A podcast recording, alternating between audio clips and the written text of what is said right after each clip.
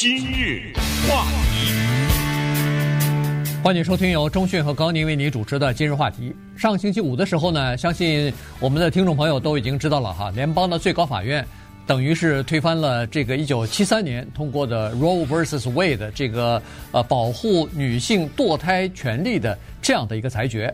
那这个呢，对美国来说，对美国的未来来说呢，是一个非常大的事情啊！不仅是在法律的层面，恐怕在整个的生活、呃文化和所有的啊，包括意识形态、政治。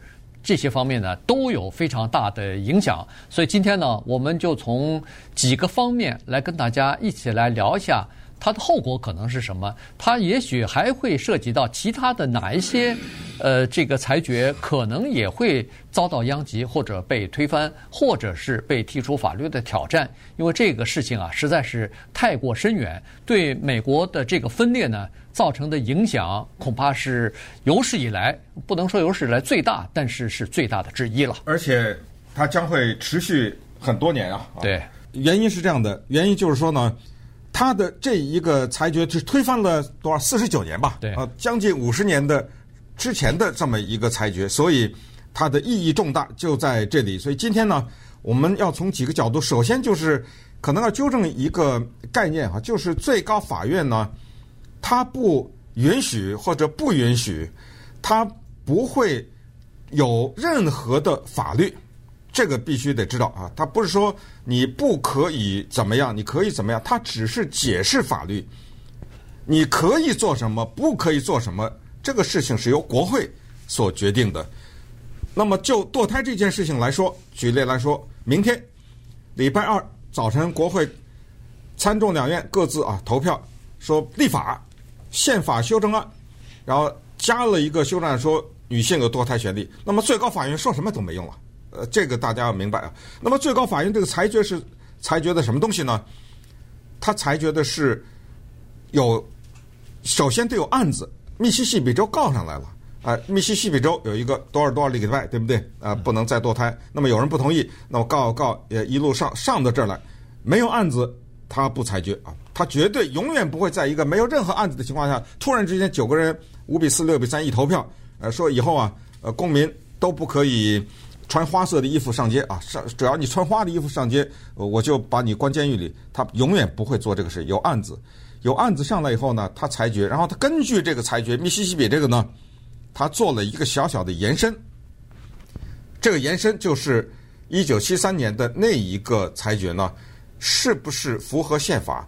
我不管你可不可以堕胎，我只是就事论事说，一九七三年的那个裁决符合不符合宪法？那么他现在裁决下来不符合，原因是宪法里没写这件事儿。嗯，就这么简单啊，不是说就这么简单，就是你不要理解为是最高法院让你干什么和不干什么，他只是解释法律。对。主要解释的是宪法哈，所以呢，最高法院也可以算是这个宪法法院哈。这个它是根据美国的宪法来解释宪法的。那么这个阿利托大法官呢，他是代表，这是表决是六比三啊。这个六名呃保守派大法官呢，一致是呃推翻了一九七三年那个裁决。那么三名这个民主党的法官呢是。反对的啊，所以呢，这是六比三的结果。那代表多数六位保守派大法官写意见的呢，裁决意见的呢是 Alito 大法官。这个在以前我们曾经讲过哈，因为在四月份的时候不是这个呃泄露出来了嘛，这个草案就是这个意见书的草案已经泄露泄露出来了。这次的裁决呢，跟那个意见书草案。基本上是一致的啊，有一点点不同，待会儿我们可以稍微的讲一下。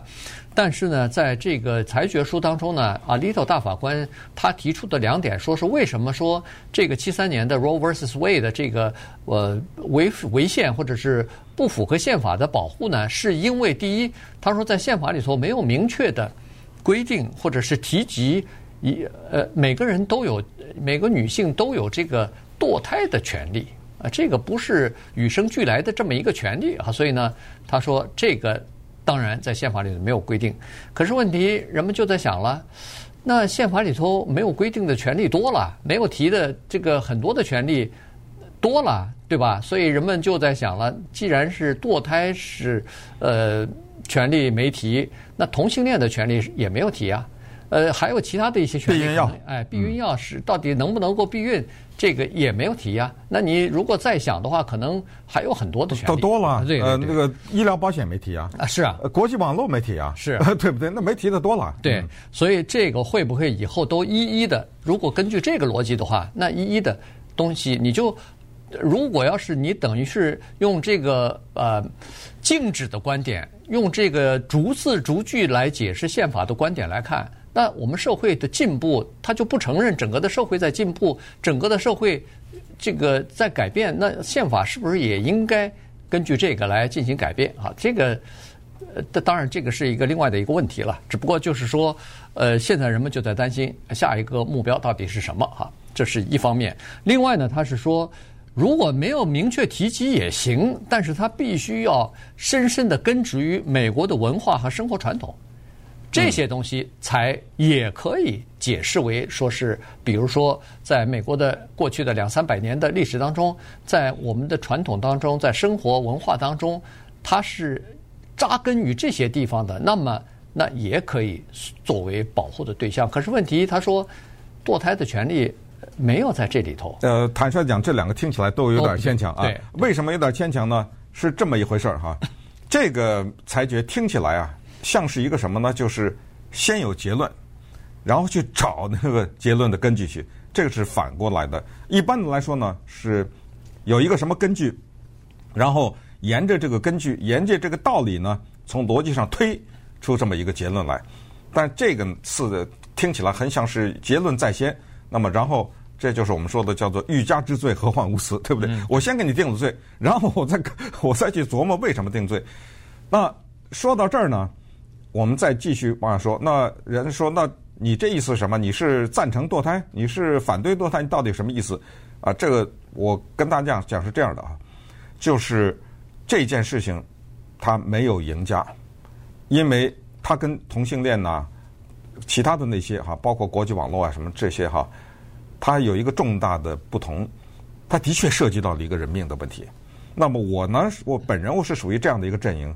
我认为那个胚胎就是生命，我我是只不过现在就是妇女有没有权利终结它而已。那现在的问题就是这么来看，因为它涉及到的是一个人命的问题，所以呢，的确不管哪一方获胜啊，这个呢都不是一个值得庆祝的事情，因为。它这么一个麻烦的事儿，就是人呢，他这个男女结合以后，他就产生这个东西，你知道吗？所以这个麻烦在这。于是呢，我们就从政治的角度来看这个事情。你比如说，如果大家关注这两天的新闻的话，那美国等于爆炸了。现在，那那简直那个自由派，对不起啊，就真的我要用这个如丧考妣啊，呃，这样的形容。那在那个最高法院门口庆的，这不是抗议的，你当然也有庆祝的哈，在那儿对抗的等等。可是你不觉得，在过去的将近五十年里面，有另外一派人，就是反对堕胎的人，他们也是如丧考妣嘛？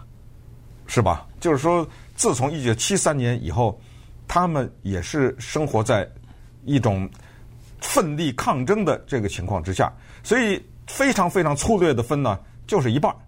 反正你这个裁决出来，就是一半人开心，呃，一半人不高兴。可能有一半多一点了，但是就大概是这意思。于是你进而不说，那算了，你最高法院就那六个人，有有有一句话叫做“六个人决定了一半国家一半人的命运”，可不是吗？对不对？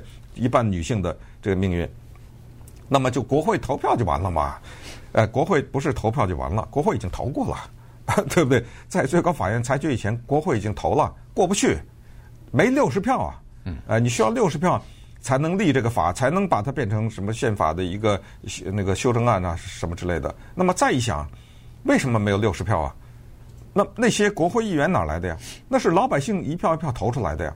那不就是证明，当一个国会议员，你说密西西比 好，德克萨斯也好，这国会议员他说我反对堕胎，哗一大堆票，那不在某种意义上，他不是也代表民意吗？对不对？所以在这个意义上讲。不管是堕胎还是枪支，其实上礼拜还有一个很大的裁决是枪支的，对不对？这两个裁决分别被自由派的人认为是历史的大倒退啊！这两个裁决呢，就像你刚才说的，关于什么人类社会要进步啊，什么之类，要不要进步？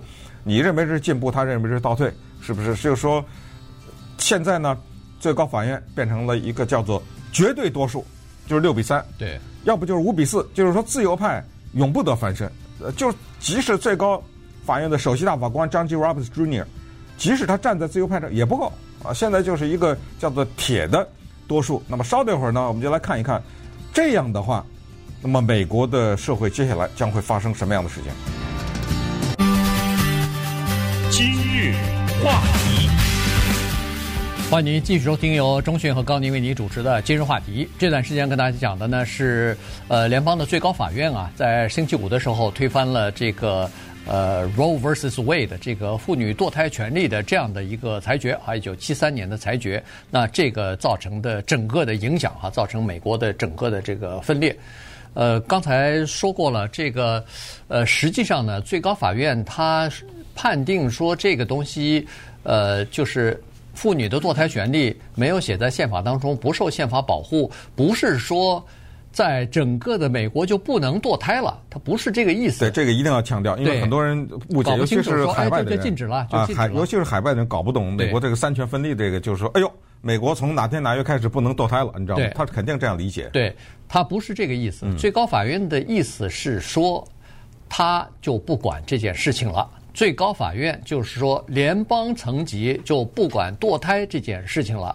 那这个权利，你到底能不能堕胎？在什么情况之下可以堕胎呢？将交由各个州的政府和各个州的主要是立法机构，就是州议会来决定。那就这就。为什么我们呃说这个美国的五十个州，它每个州有不同的情况，每个州大概有一半多一点的州吧，可能会禁止或者是部分禁止堕胎。那有像加州啊、纽约州啊什么在西部的这几个州，华盛顿、呃奥勒冈州，那是不会禁止堕胎的。是哦，所以生活在纽约、生活在呃我们这个华呃就是加州的人是不受。这个裁决的影响的啊，这个必须要讲清楚。那么刚才中讯说到了另外一点，就是实际上是争议最大的一点，就是胚胎的问题，就是说这个确实是涉及到一个未出生的一个生命的问题。但是这里头有人们一直在强调的一点，就是争论了半天，是争论在这个胚胎什么时候变成生命的这一点。也就是说，在一九七三年 Roe vs. Wade，主要是一九九二年吧，这个呃最高法院 Casey 的那个案子，哎，哎，Casey 的那个案子呢，就做了一个裁决，说是二十三周的时候，二十三周之前。你是可以堕胎的，二十三周之后就是怀孕二十三周之后不可以堕胎。当时他们的呃基础呢，医学方面和理论的基础呢是二十三周这个孩子如果脱离母体的话，你不堕胎让他生出来的话，他也可以是生存了，他不可以就是很大的几率他可以存活了。所谓心跳法是吧？哎，呃，还不是心跳法，心跳法就更心跳更早了，嗯、对对对。但后来呢，有很多州就把它提前到什么十六周、十五周，这个就是心跳法，就是有了孩子有了心跳就可以。但是美国的法律呢，大部分是脱胎于英国的 common law 啊，就是这个共同共同法吧，叫也有叫也有翻译成判例法啊，判例法。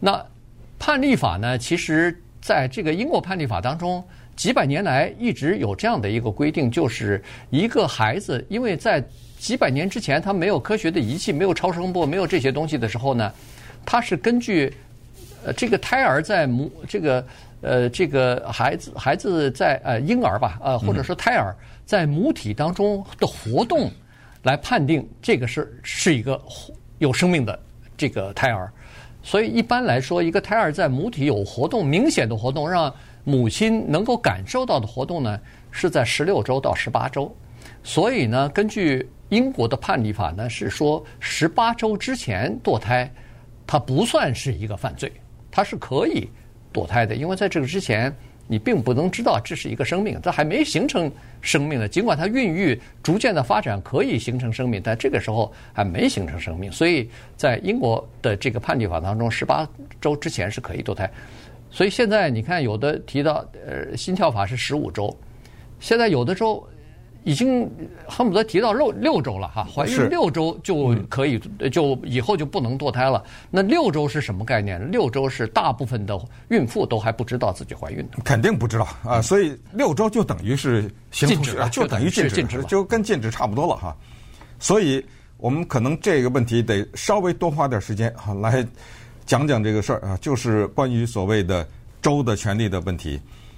这个就要一定清楚，最高法院。他不会让你干什么，不会说不让你干什么，而把权力放到州，这个请牢记，减少联邦政府的权力，给各个州更多的权力，这是一个共和党理念的基石之一。共和党理念有几大基石，其中之一就是这个。所以以后你再见到谁，一个人说美国啊，就是应该把权力弄到州。啊，联邦政府管得越少越好，这就是一个共和党人。现在呢，这一个六比三的裁决就是一个符合共和党理念的这样的一个裁决。那么，我们就做一个极端的假设：你不喜欢我德克萨斯州，你觉得我太右了，你搬家呀。嗯，那边有左派的州啊，你搬呢？如果真的是这样的情况的话，我们再去想，就会变成呢。所谓的物以类聚嘛，哈，人以群分，就会变成在某一个地区住的人呢，他就不再那么的多元了，不是吗？对，哎，是不是这个意思呢？啊，咱们再进而往下去想呢，就是美国有一个东西它是躲不开的，就是这个国家它是一个多元的国家，所以多元不可避免。于是呢，这开篇的时候说的。增加人们的对立啊，和所谓的阵营的形成，或者叫所谓部落的形成，这个事情啊，就会要很多年，可能都不知道要几代人才能完成。本来以为这个国家向着大同发展，对不对？本来以为这个国家经过多少代人的努力，是的，我犯错误了，我有奴隶啊，我把它解放了。是的，我犯错误了，我这有种族隔离，我把它弄过来。哦，我犯错误了，我歧视了华人。啊，弄了什么排华法案，我把它纠正过来。呃，以为这个社会呢在一步一步的往前发展，但是在发展的过程当中呢，有时候也会遇到类似我们今天遇到的这种事情。而这个事情，在我高宁我们这种人的有生之年看到，这是很大的事情啊。那这绝对的是一件大的。哎呦啊，在二零二二年的时候，六月份的时候，居然我们见到了这个事儿啊，把一个将近五十年的这么一个裁决推翻。好吗？把这个讲清楚后，那么就看一些州。刚才说的有的六个州啊，什么的。那么这些州呢，他们就开始迅速的行动啊。对，也就是说，将来几乎就在这个月之内啊，就有一些州一个堕胎诊所也没有了。于是呢，这个时候就产生了接下来的一个问题，就是那么在那些州想堕胎的人到哪里去啊？这这是一个一个问题。还有就是说呢。啊，Little 是写的这个主要的啊啊，Little 是最高法院的一个特别保守的一个法官，他写的主要的就是推翻啊堕胎一九七三年的那个裁决的那个人，他呢在这个写的这个意见书当中啊，就跟之前泄露出来的那个最大的不同就在这个地方，就什么呢？之前泄露出来的那个是说哦，堕胎没写在宪法里，同性恋没写在宪法里。避孕药没写在宪法里，全把它给推翻了，对不对？之前有这么一个，而这一次呢，啊，Alito 他是斩钉截铁的在裁决书里写了这句，说堕胎这件事情是一个非常独特的事情，因为它涉及到了人的性命的问题。而其他的那些，有些人担心说我们去碰其他的那些已经通过的一些权利。他说：“这种担心和恐惧是多余的，因为那些不涉及到人命，这不等于就是安抚那些人吗？对，是不是？对。但是这个现在是这么说啊，说是这么说，对。对，但是最后又又有了一个案子上来以后，到底要不要接受这个案子？到要不要呃对这个案子呃这个听证最后做出裁决？这又是另说了哈。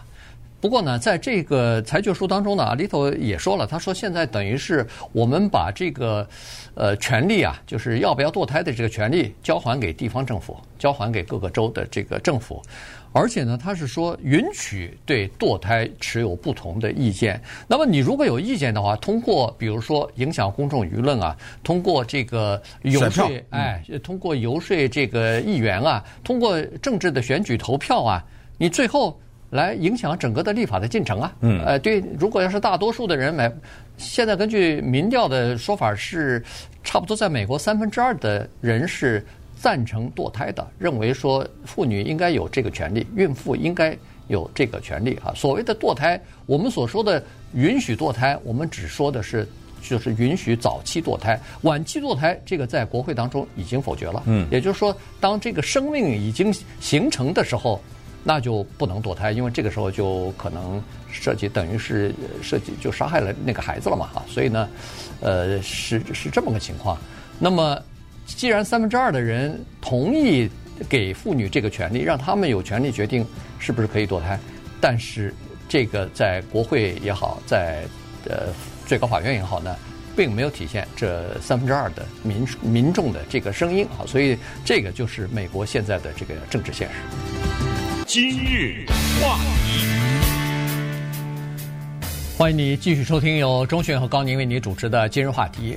呃，这个呃堕胎这个问题啊，到底受不受宪法保护？那么最高法院做出裁决来哈，这个呢，在呃整个的十一月份的选举啊，其中选举的时候呢，恐怕这个会变成一个非常重要的辩论的焦点哈。呃，那么民主党共和党呢，大概都会利用这一点呢，来动员自己的支持者啊，自己的选民。呃，民主党就认为说，如果要是利用这一点，能够刺激这个支持堕胎的人，呃，大部分的自由派人士出来投票的话，那对呃民主党来说是一个好消息啊。原因就是在这个裁决出来之前，民主党。从这个整个的呃全美国的情况来看呢，呃输的可能性是非常大的。原因是现在的经济状况并不是很好，尽管就业非常强劲，但是人们对汽油价格的上涨、对食品价格的上涨、通货膨胀全部的上涨什么的，呃，对整个的这个呃经济情况、对俄乌战争的发展、对美国呃的这个整体的政策，他不满意的非常的多啊，所以呢。那个时候都预计了，这上个月的时候，就是上个星期之前吧，大家都预计说十一月份的这个选举呢，民主党恐怕在参众两院都会失去呃多数党的这个席次。但是现在有了这一个裁决之后呢，民主党突然看到一一线希望，嗯，这个有可能利用这一点的话，可以呃鼓动呃大家啊，可以鼓动，尤其是支持民主党、支持堕胎的这些人呢。出来投票，那这个对呃民主党这个就是保住参众两院的这个席位呢是有所帮助的。呃，民主党对此有所布局。呃，刚才提到呢，他们预计到最高法院可能会对堕胎这个事情有所裁决，因为密西西比那案子在那儿撂着呢嘛，你怎么也得做一个裁决啊。所以呢，他们呃非常狡猾的做了一件事情，在今年五月份的时候呢，首先众议院推过了或者是通过了啊一个关于。允许堕胎的法，这个把它写在法律里头了，那么众议院就通过了。可是到了参议院的时候呢，是四十九比五十一败下来了。大家说怎么会有四十九比五十一呢？这不是五十比五十吗？对，西弗吉尼亚那个 Joe Manchin 再次背叛，呃，他就是一个共和党潜伏在民主党里面的这么一个呃一个人啊，他再次站在了共和党这方面投票。没有用，他就是五十五十，到最后，Kamala Harris 投那五十一比五十也没有用，因为需要六十票。所以呢，那么于是有人问：那你这是徒劳啊？你投以前你就知道永远过不了，你打死你也拿拿不到，你这干什么呢？你这个举动，哎，这就是说他们是精心的布局，就在这儿，就是叫做亮让你亮相。嗯，我就是要让美国人民知道，在堕胎的这个问题上，他是怎么投的。行了，你现在知道了，因为我们要把妇女的选择权利变成法律，他不同意哦，嗯、对不对？哎，他是这个意思，你看着办吧啊！到时候十一月咱们这就来了，其实之前的六月还有初选呢，对不对？然后就是说，十一月咱们就来了，你看着办吧。你看看，当共和党执政的时候，当川普执政的时候，你看看他任命的那些法官到最后是怎么投的？对，这个票六比三，这个事儿非常残酷。你说它是一个道德的问题，你说它是一个法律的问题，都可以这样说。但是你不能否认，它是一个政治的问题。也就是说，如果川普他不是总统，是希拉里·克林顿的话，他有可能六比三吗？呃，对不对？对这这是没有可能了嘛，对不对？所以他这上有政治因素。那民主党在这方面就特别的强调政治因素，以转移人们对通货膨胀的注意力。所以这个事情呢，因为最高法院这个裁决，它撼动了民主党的竞选的这个阵营，所以。可能会有更多的人出来，就凭这件事儿，我不要了。呃，通货膨胀，我 不我不介意了。我就凭这件事情，我要把更多的议员送到国会里面去，然后争取通过立法的方式一劳永逸解决这个问题。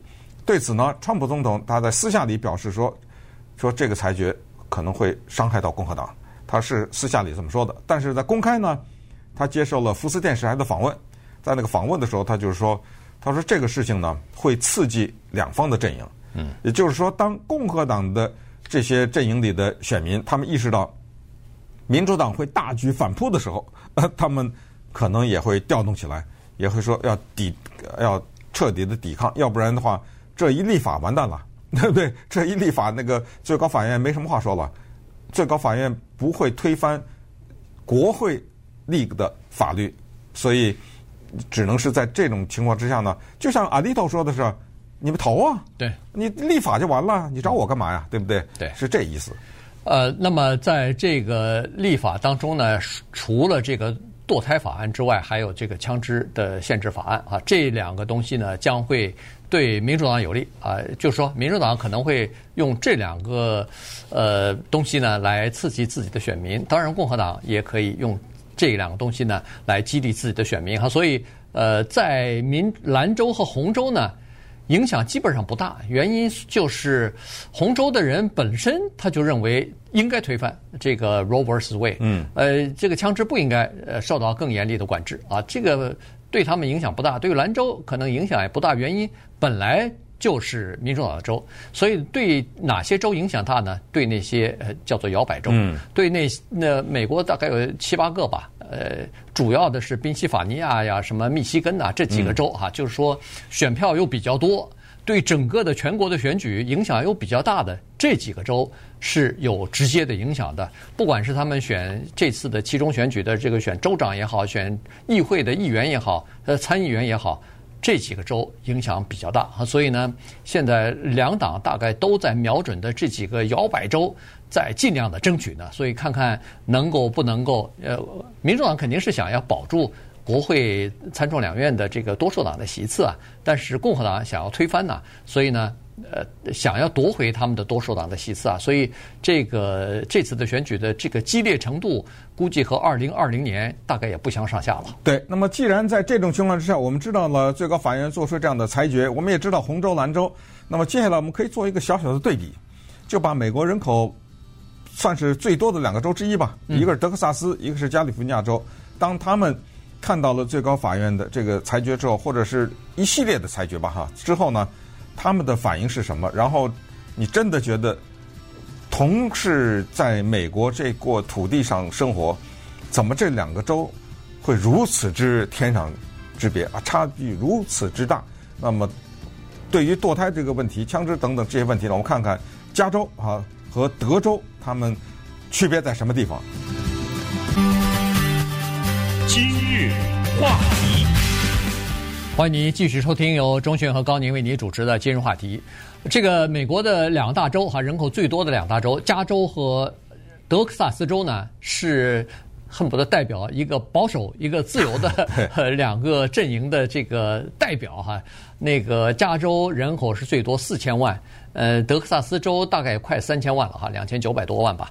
那么这两个州呢，在很多的议题上，基本上采取的都是截然相反的这个政策和态度。在堕胎方面呢，德克萨斯州马上就要禁止，马上他好像也已经有那个 trigger law 了，就是说，呃，所谓的 trigger law 就是触发法，也就是说，他们已经通过了一个禁止堕胎的法令了。等最高法院的裁决出来以后，如果推翻 Roe versus Wade 的话，那他这个呃呃处罚法呢，就马上启动，在三十天之后就开始生效了。这个不光是德克萨斯啊，哎，这个处罚可能八八九七八个州，对，很多州都有这个所谓处罚法，哎，就只要裁决一裁决，我三十天之内全部禁止，对，就就开始生效了啊。所以呢，呃，这是这个州，但是在加州，那个加州的州长 Newsom 马上说，我们要把保护。妇女的堕胎权利写入到加州的宪法当中，然后要把这个加州的堕胎诊所要增加，这个堕胎医生的人数要增加，堕胎药物要充足的供应，非常方便的让每一个女性都得到。为什么要增加堕胎诊所的数量？原因是我们欢迎其他州的人，包括德萨斯州的这些想要堕胎的女性。来加州来堕胎、啊、还没说呢，免费，哎，这个比较关键、啊。免费给堕胎、嗯，如果你没有钱来，我甚至连路费都给你出，嗯、哎，酒店费啊我可以把钱，哎，酒店费，呃，这个路费，然后呃，医生的咨询费、医疗费全免，你都来，你就来，呃，然后你甚至来不了，路费我给你寄到你家去还不行吗？嗯，说到这个天壤之别啊，简直是不可思议哈、啊！有的时候呢，就所谓没事儿啊，这俩人。人际关系也这样，没事就没事啊。有事儿的时候呢，全凸显出来了。我们看看在鉴宝方面，当年奥巴马推行的所谓的鉴宝方案，哈，叫做奥巴马鉴宝的时候，在加州就有一个东西叫 Covered California，对不对？哎，这个就是奥巴马健保。德州那是极力反对。咱们再看枪支，那就更不用说了啊。德州超市都恨不得都卖枪，我这是我这是开玩笑，但是就是说德州的枪支自由。是非常的，在全美国也是非常突出的。那么加州可以说一会儿又是限制子弹了，又是又是限制什么武器了，又是限制多少天，一大堆的限制，而且还在不同的限制。这是第二、第三，疫情就这口罩要不要戴？对，差点出人命，知道吗？我德州就是不戴，呃，加州就是给我戴，要不要打这疫苗？呃，加州是恨不得全美国第一个州规定什么政府机构你要是什么没有打疫苗不能上班什么之类的，都恨不得都有这个。那德州。就是说，你这个东西侵犯了民权的自由啊，什么之类的，这在这这又是这个问题。关于 LGBTQ，就是同性恋、跨性别人这个问题，两边的态度也是不一样。而且加州是全美国第一个发出同性恋结婚的 这结婚证书的那个州，就是一个当年还是一个市长的，叫做纽森，现在是州长啊，在旧金山市长，他先发的这东西。移民那就更不用说了哈，我们两个州都有边界，都跟墨西哥。较忙，那么对待移民的态度又是天壤之别。现在弄到这堕胎来了，呃，纽森那个姿态表达的非常及时。这礼拜五一裁决，哗的一下他就记者会，那他马上就做这场宣布。如果大家看了的话，可以看到那个画面，挺有意思的。就是纽森的太太抱着他，他俩人在那舞台上都抱着他在那哭，知道吗？啊，对。所以你看这两个州的态度啊，同样的一个国家呢，特别的能够让我们有机会。学习就是这个国家的老百姓的民意到底是怎么一回事儿？对，呃，其实除了这个堕胎之外呢，其实，在枪支方面哈，加州跟德克萨斯州的是这个态度是截然相反。因为在呃德克萨斯州不是出了那个 Uvalde 的那个事情？是啊，这不最近嘛？对，就是最近这个在那个 Uvalde 那个小学高中，哎哎，高中。哦，对，哦不，最后是小学，应该是小学，小学，四年级的，哎，四年级的孩子嘛。嗯。所以呢，在这个枪支，就是这个校园枪击案之后，你看两周之间的，加州马上就呃通过法案，要扩大对枪支的限制啊，要这个呃增加什么提升呃那个买枪支的年龄啊，然后各种各样的大大容量的子弹夹不能卖啊，反正等等啊这些。纽森还更狠呢，纽森先他在那个宣布的时候，他说。鼓励民众告那个枪厂啊，对，告那个枪支公司啊，就是说他制造商，他杀了人啊，我去告你那个造枪的那个造枪的地方，对对对对对。所以呃，就是加州采取的是这个错策略，但在德克萨斯州是没有啊。德克萨斯州说不是啊，这个枪支减少呃不会降低枪杀案的这个发生啊。比如说，他说你看加州这么严格的这枪支限制法案也没有。完全取消或者这个消灭，时不时也有这种大规模、大规模的杀伤啊等等。但问题他没说的是，如果要是没有这么严格的这个枪支法案的话，可能更多呢，嗯，对吧？所以，呃，你看双方的理解不一样。那德州是说，那我们应该给老师配枪啊，让他们带枪啊。所以呢，整个的这个策关键就是不从这个政策方面的不一样呢，可以看得出理念的不同。所以这个就是美国这两个州呢，你就可以看得出来，整个美洲呃美国啊，就是深深的陷入到这种分歧当中，陷入到这种尤其是不可调和的这种呃理念之争当中啊。你像这个堕胎，你像枪支，这几乎是不可调和的。你这个是你不能你不能说是呃堕胎和反堕胎的之间，那恨不得要出人命的，吵吵起架来，那简直就是是要翻脸的哈。所以。这个就代表了整个的这个加州啊，陷入到深深的这个分裂当中了。